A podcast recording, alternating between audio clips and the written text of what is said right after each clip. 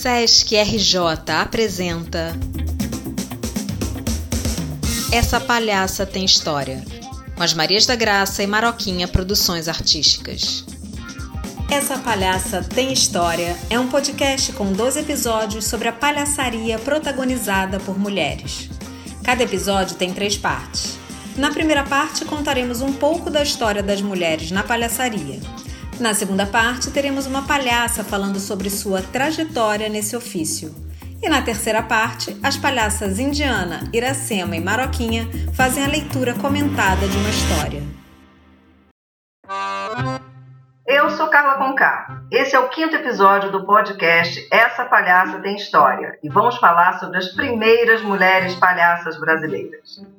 As primeiras mulheres palhaças registradas na história brasileira datam da primeira metade do século XX e atuavam por volta dos anos 1940.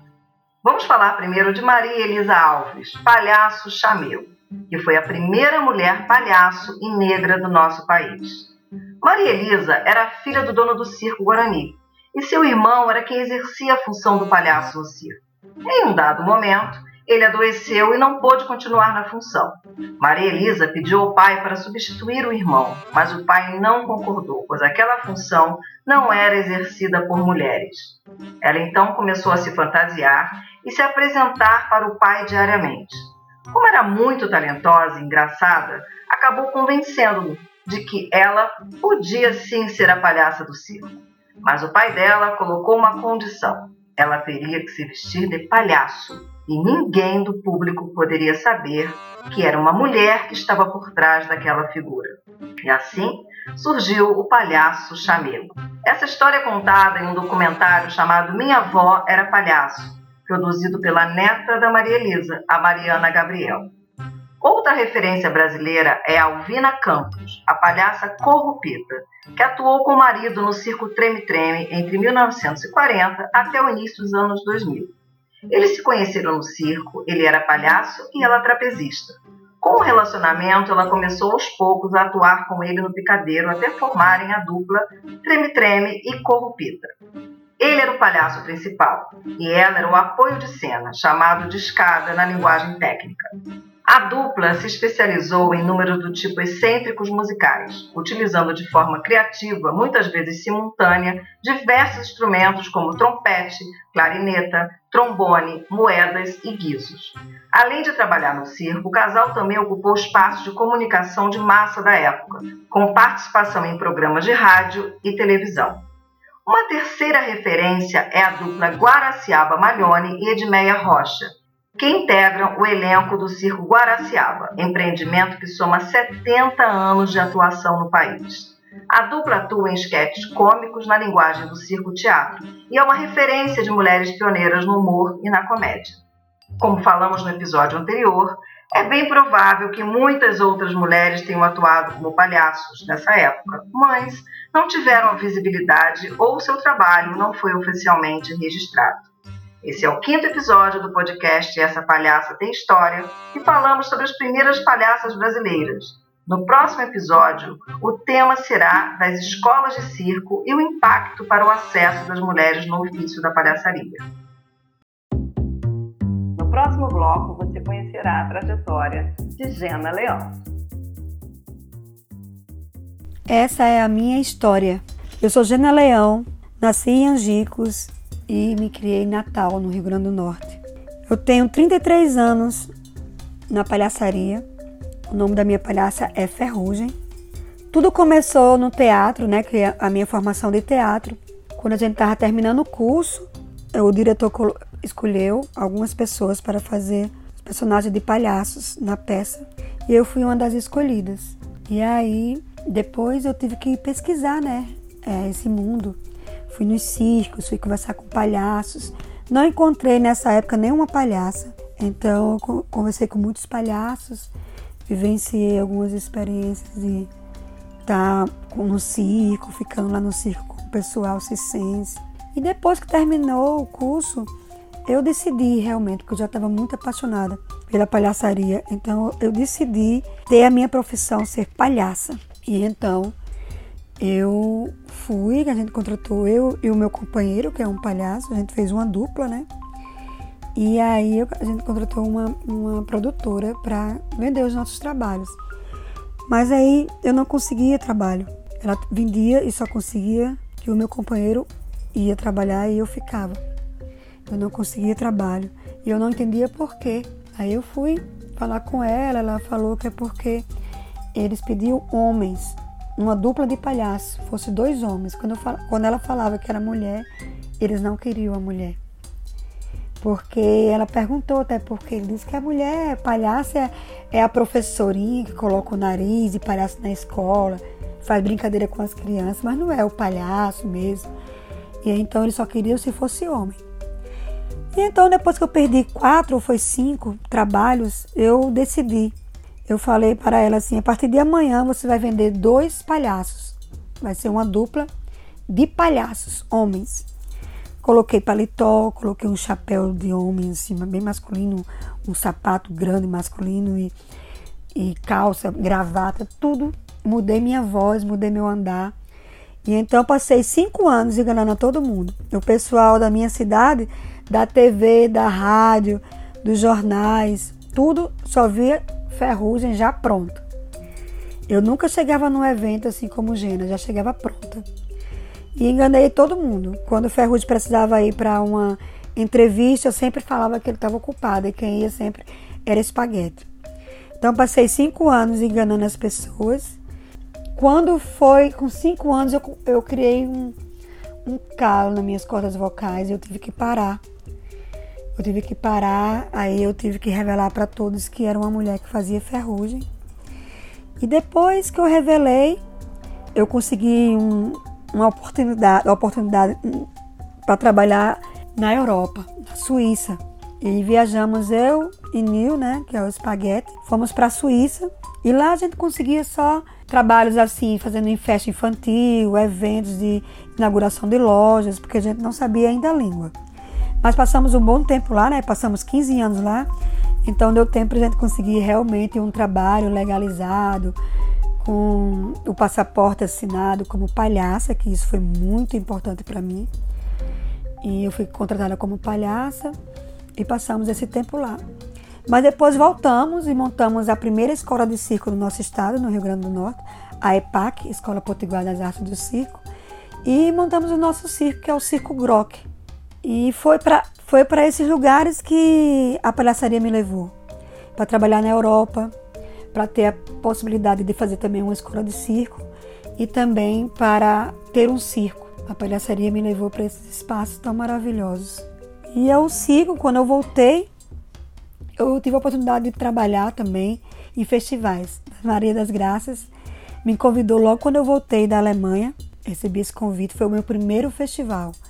E foi assim, sabe, um ponto assim muito positivo na trajetória da minha palhaça, porque ter encontro com tantas mulheres palhaças, saber histórias tão diferenciadas e ao mesmo tempo tão parecidas com a minha, foi muito importante para mim e eu sigo com essa força até hoje. Eu tenho essa força desse momento. Eu guardei em mim de fazer também no meu circo essa possibilidade de encontro de mulheres, essa possibilidade também de mulheres virem para o picadeiro, palhaças que queiram também vivenciar o picadeiro de um circo, por eu não ter tido a abertura na minha época, né? E aí eu senti essa necessidade de deixar o picadeiro do meu circo aberto para as mulheres experienciar, vivenciar o picadeiro de circo. Então eu estou abrindo no próximo mês, eu vou abrir Vivência e Ciência, né? Vai ser exatamente primeiramente para as mulheres e eu vou colocar essas mulheres palhaças aqui no circo. Então tudo isso me levou, a palhaçaria me levou para esses momentos tão especiais. E eu fico muito agradecida por esse convite, por essa oportunidade de falar mais uma vez a minha história. E eu fico muito agradecida a todas as mulheres palhaças que eu conheci, todas essas mulheres tão poderosas que passaram na minha vida. E eu sigo aqui no Circo Grock, trabalhando em todas as cidades do Brasil. Minha porta aliás, o meu picadeiro se encontra aberto para todas vocês, mulheres palhaças, que queiram chegar junto, queiram aprender um pouco da, dessa magia do circo, é dessa arte circense. Então, eu estou aqui com o meu picadeiro aberto para todos vocês. Venham, gratidão, gratidão por essa oportunidade. Um grande beijo em todas vocês.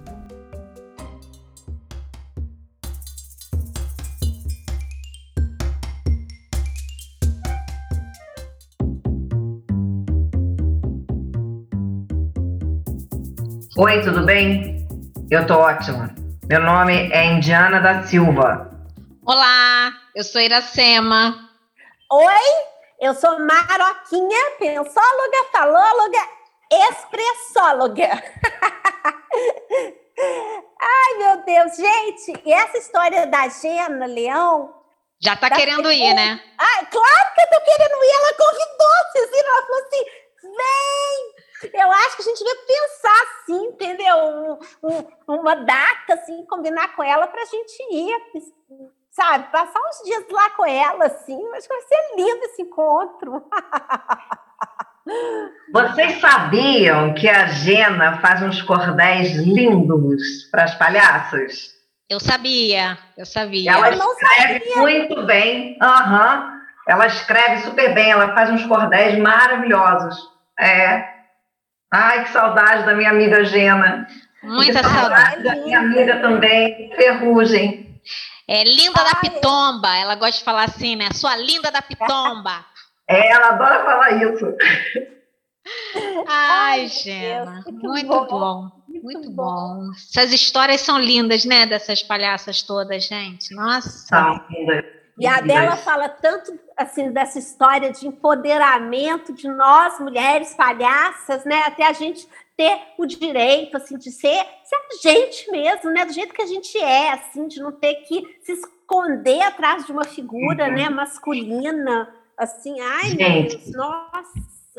E, e, vocês viram aquele negócio que ela fala que ela não era chamada para trabalhar? Vocês viram? Você viu que forte aquilo? Vocês viram? Eu fiquei muito forte, né? Só porque era mulher. Exatamente, é onde tudo acontece com a gente também. Né? A gente fica sem conseguir entrar nos espaços, aí tem que ficar criando os nossos espaços. Sim. É. Muito forte aquilo que ela falou. Gênero. Repete, Maroquinha, não entendi. Discriminação de gênero, que chama. Sim. Você viu a coisa do calo? Sim. Impressionante, impressionante. A voz rouca dela, que é uma voz bonita, gostosa de ouvir, mas é por causa uhum. do calo, né? Você vê. Perigo, até a saúde da gente é afetada, né? É. Total. Exatamente. Total. Então vamos contar a história? Hoje ah. é meu dia de contar história, gente. Vamos lá. A Princesa do Sono Sem Fim. Havia um reinado em que a rainha velha tinha a sina de correr de lobisomem, matando gente para beber o sangue. Nossa, que destino, hein? O príncipe, seu filho, era um moço muito honrado, um moço muito bem apessoado, bom e valente, mas vivia triste com o destino da mãe.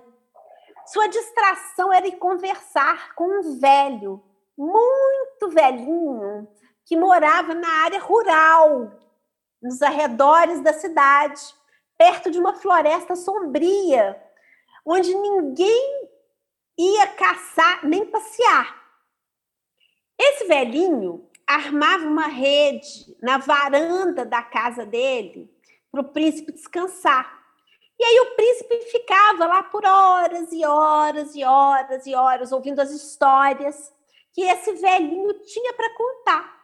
E ele até esquecia da rainha velha e da doença que ela tinha de beber sangue de pessoas. De vez em quando, quando o vento batia assim, mais forte e balançava os galhos do arvoredo, o príncipe via lá longe, muito longe, uma pequena mancha vermelha que parecia o telhado de uma casa. Um dia, ele perguntou para o velhinho que telhado era aquele que ele via tão longe. O velho então contou a história para ele. Aquele é um palácio encantado, meu príncipe. O meu avô escutou do meu bisavô e contou para o meu pai, que contou para mim e para os meus irmãos. que há 100 anos ali está dormindo uma princesa com todos os seus criados, pajens e mordomos por via de umas fadas. É, é a Bela Adormecida, isso? Parece, né? É, bem então é ali, né? bem parecido ali, né? É. Dormindo Parece... 100 anos. No reinado. 100, 100 anos, anos, 100 anos sem produtividade alguma. Imagina isso. No reinado, o rei e a rainha, nesse tempo, não tinham filhos e só faltavam morrer de vontade. Apresentou-se então a rainha grávida, que teve, deu luz né, a uma menina muito bonita como o sol. Todo dia era uma festa no palácio. E para o batizado dessa criança, o rei convidou todas as fadas que existiam por perto daquele lugar. Só não convidou a fada mais velha, porque ninguém sabia da morada dela e achavam até que ela já tivesse morrido. As fadas vieram todas e já estavam na mesa do banquete quando a fada velha apareceu resmungando, esbravejando, irada. A fada mais moça prestou atenção no quão zangada estava essa fada mais velha e, mais do que depressa, saiu correndo, fugiu da mesa e se escondeu sem que ninguém notasse sua falta. Depois do banquete, as fadas foram fadar, dando as sinas e os dons. Ou seja, foram distribuir os talentos e os destinos, né? E cada uma dizia a coisa mais bonita. Eu te destino que seja linda como a luz do sol. Outra dizia: Eu te destino que seja boa como o amor de mãe.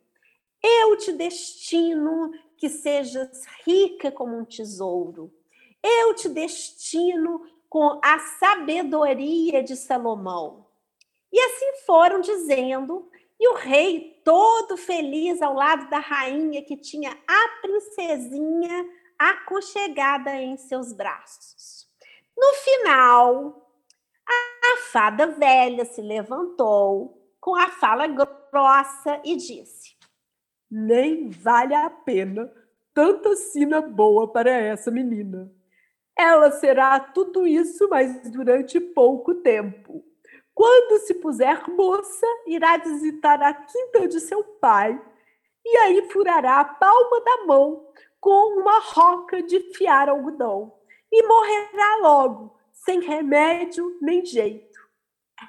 As fadas que já tinham fadado, já tinham dado todos os destinos e não podiam desmanchar mais aquele feitiço que a fada velha tinha feito, choraram, choraram e choraram, até que a fada mais moça saiu de, de trás de uma cortina e disse: Essa é aquela que tinha se escondido debaixo da mesa. Você viu? Esperta ela, né? Ela viu, ó, saiu correndo ali. Não posso desmanchar o que foi destinado, porque não tenho poderes. Mas como ainda não dei o meu destino, vou dizer para esta menina que quando ela furar a palma da mão, ela não morrerá, mas ela ficará dormindo por 100 anos e será acordada por um príncipe, se casará e será feliz. Ó. é a história mesmo daquela garota, da Bela Adormecida. Da Bela Adormecida. Totalmente. Gostei desse negócio, dessa hierarquia hein, entre elas. Você vê que ela falou que ela não pode desfazer o que a outra fez. É um respeito à hierarquia, né? A outra mais velha chegou, falou, e a outra não pode desfazer. Gostei disso, achei interessante. É, mas ela aquela... foi lá e deu uma mexidinha, né? É, melhorou, melhorou, melhorou, mas não, mex... não mudou tudo, né? O destino. Ela vai mudou, dormir. Não não... Vai dormir, mas não vai morrer, né? Vai dormir. Exatamente. Exatamente, mas ela não mudou. O feitiço foi dado, é. feitiço dado. Agora, esse negócio de ficar dormindo, esperando o homem acordar, né, gente? Eu não me conformo com isso. É. Eu, não, eu não gosto disso, não.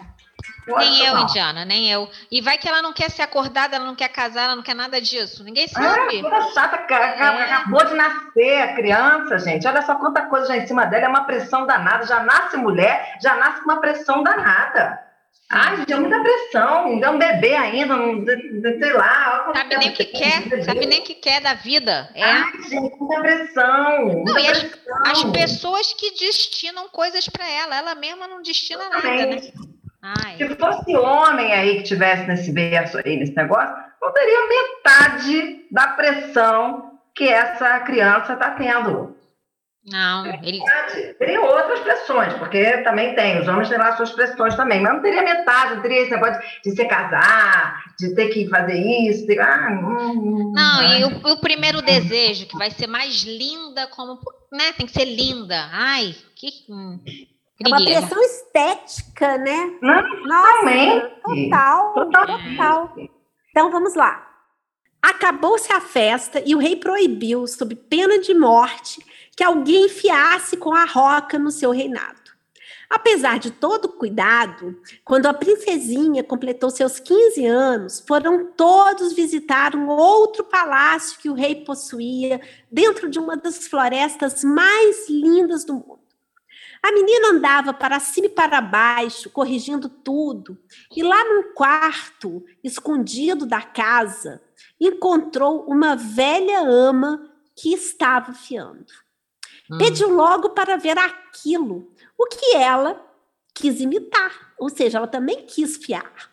Assim que pegou na roca, esta saltou e atravessou a sua mão. Hum. Não saiu nenhuma gota de sangue, mas a princesinha caiu para trás como morta. Correram todos e deitaram a menina numa cama, num quarto preparado de um tudo espelhado, bonito, com rendas e crochês. A fada moça veio voando e bateu a sua varinha de condão na cumeira do palácio. Todo mundo que estava dentro, tirando o rei e a rainha, pegou num sono profundo. Os músicos ficaram com os instrumentos na boca. A cozinheira caiu no sono segurando com a mão uma galinha que estava assando no fogo. O rei e a rainha sabiam que aquilo era uma cena, era um destino. Beijaram a filha, abençoaram a filha e foram embora com a fada para o reinado. Por lá morreram e o reinado deles acabou. Só ficou o palácio, perdido dentro daquela floresta linda, com a princesa dormindo sono sem fim. O príncipe ficou então muito alvoroçado com a história que o velho contou e não dormiu pensando naquela princesa encantada. Logo pela manhã, ele pegou assim um facão afiado e se colocou dentro da mata e foi embora, foi embora. À medida que andava pela mata, ele usava o seu facão para abrir um caminho. E foi, foi andando, foi andando, até que encontrou uma roda de árvores enormes. E no meio estava um palácio coberto de cipós, sem nenhum ruído, um silêncio absoluto. Tudo parecia morto. O príncipe entrou pela porta principal e foi vendo soldados, músicos, damas e senhores, até cozinheiras e meninos, até os bichos, todos parados, todos como estátuas, dormindo a sono solto. Depois de subir as escadas e passar pelas salas cheias de gente roncando, viu deitada numa cama, forrada de seda, a moça mais bonita que a terra havia de conhecer, profundamente e totalmente adormecida. O príncipe chegou para perto e pegou na mão da princesa. E esta logo abriu os olhos, dizendo: Ó oh, príncipe, como demorastes em vir? Isso porque ela não sabe que está há 100 anos dormindo, né? É, eu estava aqui pensando. Pensou uma frase dessa, gente? Ó, Cris, como demoraste a vir? Agora, eu achei uma coisa interessante aqui, porque, em geral, na versão que eu conhecia dessa, dessa história, o príncipe dava um beijo nela, sem perguntar se podia. E aqui ele só pegou na mão. É, mas ele foi atrás, né, também, né? Enfim. Ele ficou lá. curioso, ele foi atrás, é. ele foi atrás, ficou curioso, mas ele pegou na mão da princesa. Isso eu achei muito, muito bacana dessa parte aqui. É diferente, né? Porque realmente sempre é com beijo. Eu não lembro como é que era a Bela Adormecida, não. Se era com beijo também. Não lembro dessa parte. Eu lembro que era um é, beijo, ele é, chegava e dava um beijo de amor é. assim, e tal. Com ela é, na Branca de Neve eu sei que era beijo, mas na Bela Adormecida eu não lembrava, não. Mas realmente, o é beijo deve ter sido beijo também. Bem interessante essa parte da mão mesmo, assim. É. Né? Agora, engraçado ela falar, ó, príncipe, como demoraste em vir. Esse cara não sabe, né? 100 anos dormindo, gente. Não, então, e eu ia perguntar, ela sabia da cena? Ela sabia que tinha sido destinados para ela? Não, eu então, acho que não, porque senão ela não tinha pego na roca. Então, então como é que ela fala isso? Como é que você demorou a vir? Tá, tá. Ah, pode ser. Será que ela teve aquele sono assim que você, você, você dorme sem dormir, sabe? Que você ficou o tempo inteiro pensando o que, que ah, vai acontecer? É. Ou seja, é, ela tava, o corpo estava dormindo, mas ela estava consciente. Nossa, gente, se foi isso que martírio, hein? 100 nossa, anos martírio, ali, 100 anos. deitada, pensando, pensando, pensando, pensando, pensando. Ai, nossa senhora. e ela tem 100 anos, né? 115, né? Porque ela já tinha 15, ela tem 115 anos, pensa. Exatamente. Nossa. É. 115 anos, é verdade. É. Nunca tinha parado para pensar nisso, que ela já tinha 15 anos quando aconteceu o negócio. É. Veja bem. Então, vou continuar. Vai. É, então, vou retomar ali, né, para a gente não perder aqui assim, ó. para quem está escutando saber onde que a gente estava, né, antes desse converser todo nosso aqui. O príncipe chegou para perto da, da princesa que estava adormecida, pegou na mão da princesa e ela logo abriu os olhos, dizendo: Ó oh, príncipe, como demoraste em vir? O palácio estremeceu e todo mundo acordou. O príncipe ouviu as cornetas tocando, os bichos berrando, as pisadas dos soldados, gritos, a música, enfim, o barulho de pessoas vivas. Veio um mordomo muito bem vestido anunciar que o jantar estava na mesa e o príncipe comeu a galinha que estava assada há 100 anos. Nossa! Nossa. Já está seca, né? Dura, ressecada. Nada, né? É, eu, eu tô pensando se tem alguma justificativa assim, para isso ser uma iguaria, né? Tipo assim, um vinho de seis, 100 anos, né? Um vinho bom e tal. Mas uma galinha de 100 anos é, é. estranho. O príncipe ficou então no palácio. Veio o padre e casou os dois sem perder tempo. Os dias passavam rápido e a princesa era muito feliz. O príncipe, sabendo da mãe que tinha, ia ao palácio dar ordens e voltava dizendo que estava caçando. Não queria que ninguém o acompanhasse. No fim de um ano, a princesa teve um filho lindo que se chamou Belo Dia. E no outro ano nasceu uma menina linda, linda, batizada de Bela Aurora. Apareceram algumas guerras e o príncipe não podia deixar de ir com suas tropas. Como não queria deixar a mulher e os filhos naquele lugar solitário, resolveu levar todos para casa. Foi na frente e contou o que havia acontecido com sua mãe. A rainha velha só fazia pigarrear, com a cara fechada como o rei Herodes, imaginando coisas ruins. Antes de ir embora, o príncipe dividiu o palácio em duas partes. A rainha velha ficaria de um lado e a mulher com os filhos de outro, todos eles com criados e conforto. O príncipe então chamou o mordomo, que era muito seu amigo, de toda confiança, e pediu que vigiasse a família e tivesse muito cuidado com a rainha velha. Vocês lembram que ela comia sangue, né? É. Lá no início, por isso que tinha que ter cuidado com ela. Negócio de lobisomem, né? Negócio de lobisomem, isso. É, já veio negócio de sogra, né? Tem problema com sogra. É. Aí, ó, olha aí, ó. Olha aí. Olha aí. Assim, é porque até agora ela só foi falado que era lobisomem para falar isso aqui agora, né? Que é a primeira vez que ela está realmente sendo uma ameaça aqui na história, eu acho, né? Assim que o príncipe montou o cavalo e viajou, a rainha velha começou a ter vontade de beber sangue e comer carne humana. Ficou, ficou mesmo brava, agressiva, e não podendo, não vendo passar o seu desejo, chamou o mordomo e mandou que lhe servisse belo dia, com molho, no almoço do dia seguinte. Gente, é o neto. Meu neto. O neto. É, o neto. O neto. O mordomo só faltou morrer. Pensou, pensou, procurou a princesa, contou tudo, levou o belo dia para sua casinha longe do palácio e escondeu. Na manhã do outro dia, matou uma lebre, guisou-a bem e avisou que o almoço estava na mesa. A rainha velha comeu a fartar, lambendo os beiços e gabando tudo. Dias depois veio o desejo, ela mandou que o mordomo matasse Bela Aurora. O mordomo levou a menina para casa e assou uma paca. A rainha achou o prato gostoso por demais.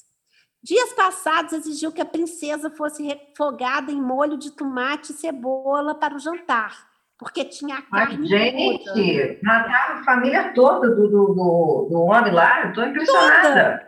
Toda, toda. Desculpa, desculpa te interromper, Maraquinha, porque eu fico pensando, se ela come o bicho, a paca, não sei o que, e ela acha ótimo, por que, que ela quer comer o humano?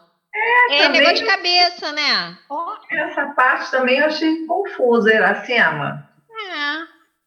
É. É, vamos, vamos seguir. Ela podia cuspir, né? Comeu a paca, mas aí cuspiu tudo. Mas ela tá gostando, gente. Vai, vai. Esquisita. Mor... É. Aí, então, aí agora ela quis comer a princesa, né? A, a, a Nora. O mordomo levou a princesa para sua casa.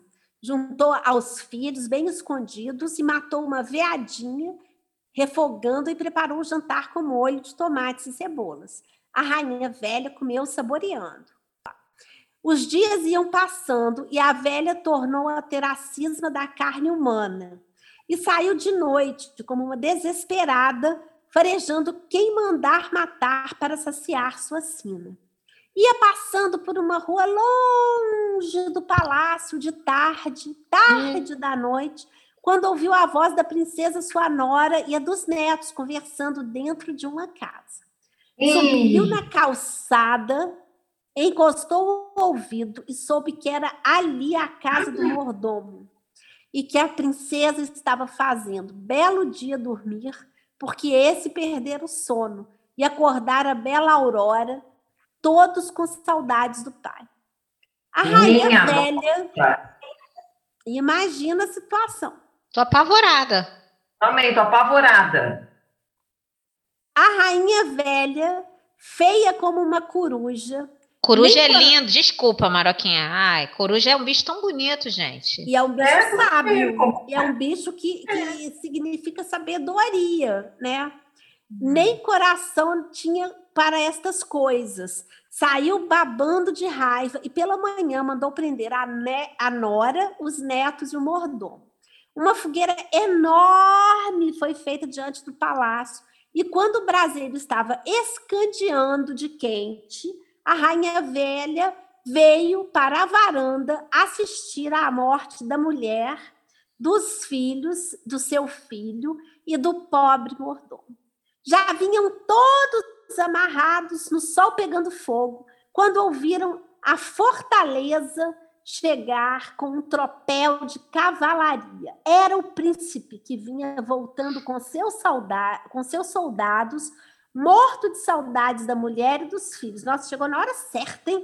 É. Chegando na praça e vendo aquele horror, o príncipe voou do cavalo embaixo, puxou a espada e livrou a esposa e os filhinhos e o mordomo das cordas.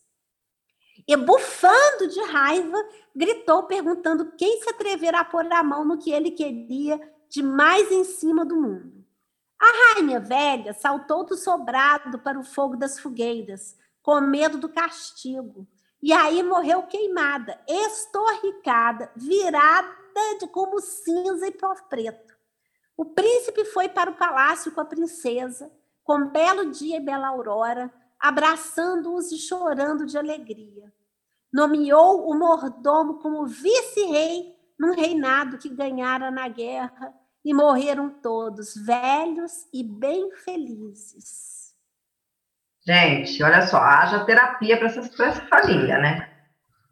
Porque imagina, depois de um negócio desse, a avó que matar os netos, as crianças, a princesa, todo mundo, naquela situação, isso aí haja terapia para resolver essa cabeça depois, né? Porque imagina essas crianças não estão em pânico, medo da avó, né?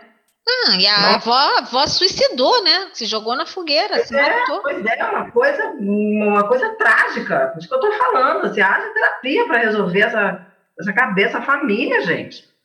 Coisa horrorosa. Agora, a gente estou aqui pensando, será que a história da Bela Adormecida, que a gente não conhece nessa parte, que a história da Bela Adormecida também teria isso, hein? E aí não foi contada essa parte pra gente? Não sei, não sei, porque quem conta um ponto, ou aumenta um ponto, ou tira um ponto, né? Pois é, é tô pensando, porque é a mesma história é. da, da, é. da Bela Adormecida, só que essa parte aí, ó, não é falada lá, né? É. Será? A Bela Adormecida termina quando o príncipe acorda a princesa, não é isso? É, e viveram felizes para sempre, é só isso. É. Ah. E, na, e na outra Bela Adormecida, na outra versão que eu já li também, é, o, o rei e a rainha, eles, eles também dormem. Nessa eles é, não dormem. É verdade, eles não morrem, não. Dorme todo, todo mundo, inclusive eles. É. É. Engraçado isso. Esse negócio de ficar dormindo 100 anos e depois, quando volta, volta à idade que tinha quando dormiu, para mim é muito confuso, porque não é possível que não. Não, não, não sei, é esquisito. É que nem ficar congelado? Que nem é. o Capitão América, né? Que fica congelado e depois volta. Volta no... E volta normal. É.